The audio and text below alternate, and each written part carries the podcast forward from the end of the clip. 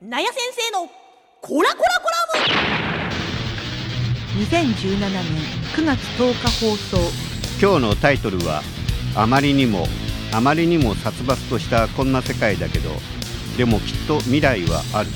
きっと明るい未来はあるはずだと小声でもいいつぶやいてみたいにします。もちろんこの世界には何の問題もなく皆が明るい笑顔と優しい心にあふれ必ずや世界中の人たちが手と手をつなぎきっと来る幸せな未来を信じて生きてきたとまでは言えないまでもなんとなくこの地球に住む人類皆が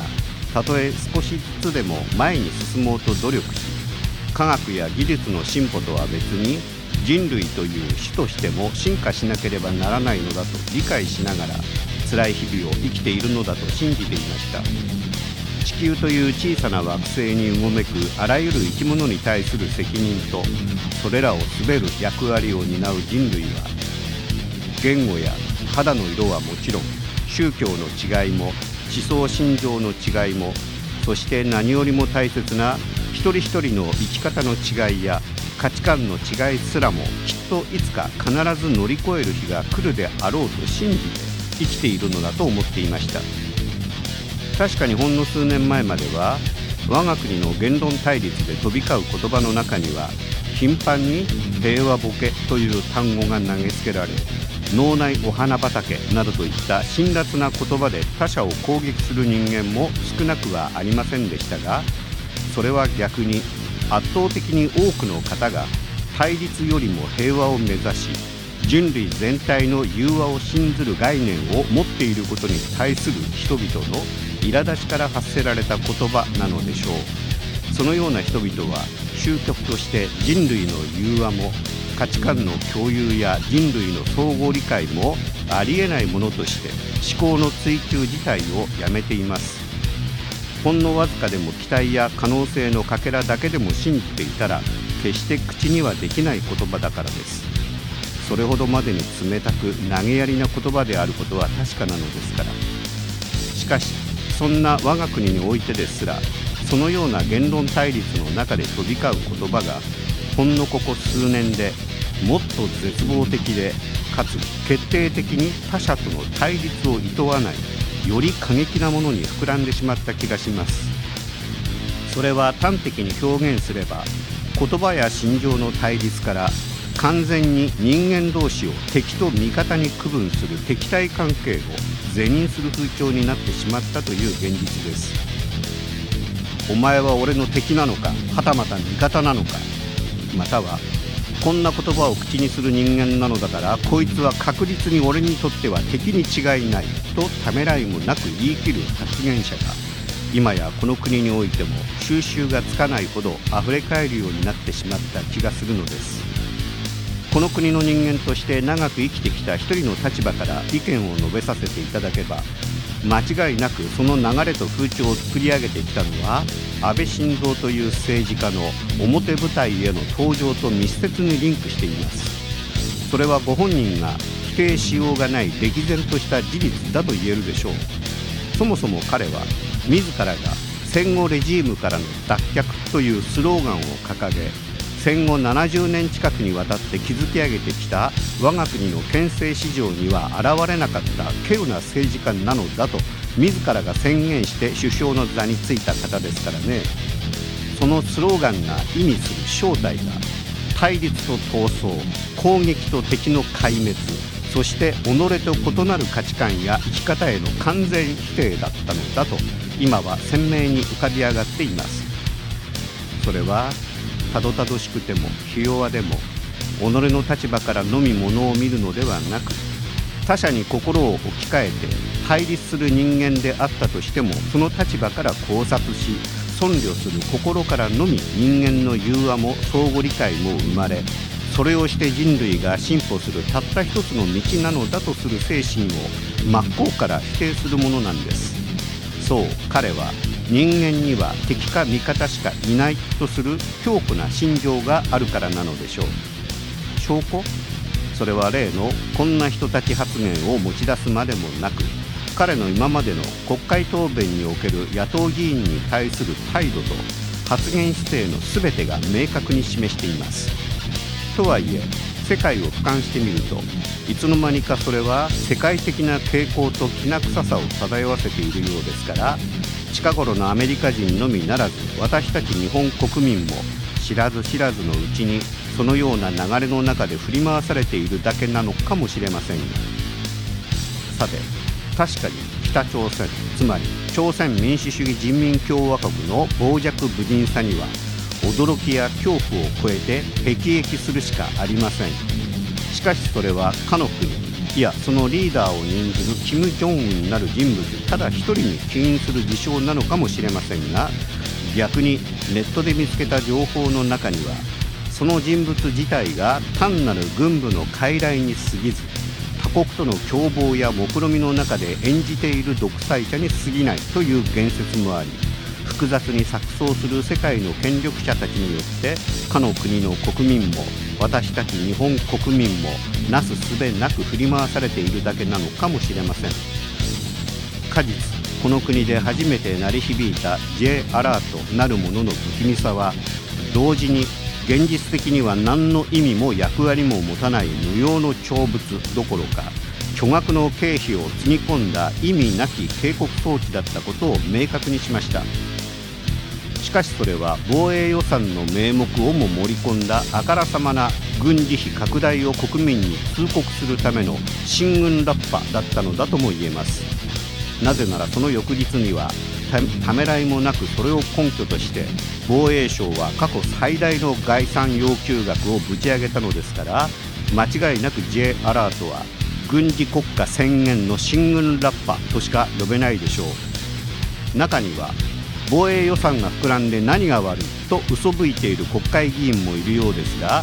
そんな方々は何から何をそして具体的にはどうやって防衛するというのでしょうかね。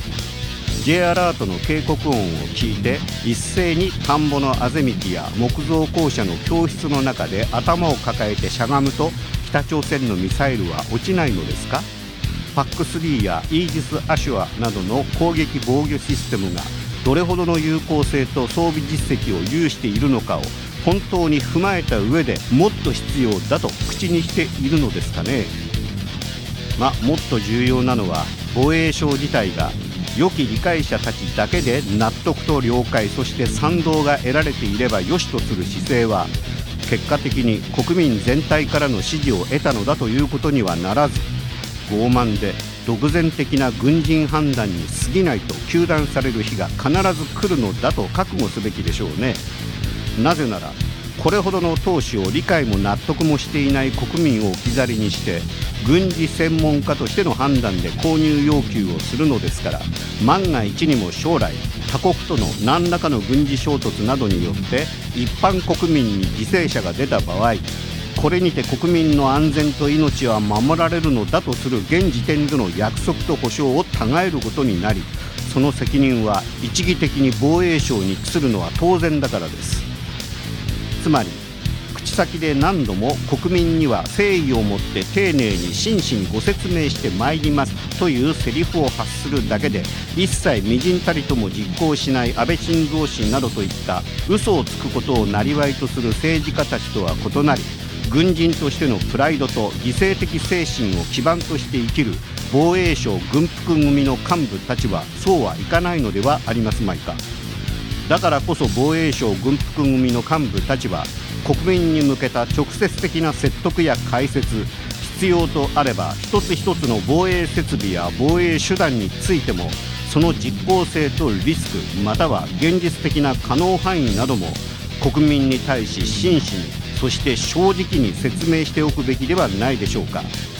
防衛大臣やら総理大臣外務大臣ましてや猿が議員バッジをつけている程度の政治家どもがどんなに軽々しく国家の安全と防衛のために必要だとわめこうが所詮あの人たちだって素人に過ぎないのです。今更のように安全神話や防御神話を振りまいて信じろと言われても原発に安全神話などが存在しなかった現実を思い知らされた今の日本国民に通用するとは思えないのです。だからこそ軍事的防御手段や防衛方法にも限界があるのだと自らが率先して公表すべきだと僕は思います。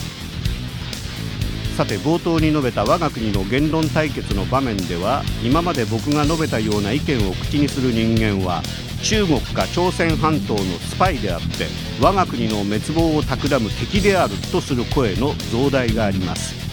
同様にいつまでも森友学園問題や加計学園問題を口にする人間たちは国家防衛や他国との圧力を矮小化する反日分子であり国民の敵であるとする声の増大があります。まあ呆れるしかないのですがそんな発言をする方や本気でそのようにこれらの問題を捉えている方々はこの国が法治国家であるという誇りも歴史も捨て去って構わないと考えているのでしょう。しかしこの国の根幹が順法と立憲主義に基づく限りたとえ最高権力者の犯罪であれその一族老頭やお仲間の犯罪であれ皆等しく罪に問われ法律によって裁かれなくてはなりません。今回の学校法人加計学園の岡山理科大学獣医学部新設についてはすでに国家戦略特区制度によって訴状に挙げられた経緯や決定に至るプロセスそして外に漏れ出した建築設計図から見えてきた建築見積額の水増し疑惑やまたは建建築見積書自体の改ざんらしき痕跡なども浮かび上がってきていますね。このような国内における単純な疑獄事件疑惑や斡旋収賄または斡旋利得罪が問われる案件すらまともに対処できない国家が国際法なども視野に入れ国連の部隊などを活用しながら世界各国と連携し共同で筋を通していくことなどできるものでしょうか。いやどの面下げて国家の正当性や正義を訴えるつもりなのでしょうか。昔から言われてきた通りまずは自分の頭の上のハエを追い払ってから堂々と他国の姿勢や対応。その中で果たすべき我が国の役割について語るべきではありませんか？私たち国民も J アラートに浮き足だったり目論見を持ったマスコミの報道に踊らされることなく冷静に現在の国家の在りさまや今後の方向性についても深く考える必要があるのではないでしょうか。特に軍事的国家防御という言葉には必然的に攻撃は最大の防御なりという概念が伴うことを決して忘れてはならないということです。皆さん本気でこの国の行く末を考えてみませんか？以上です。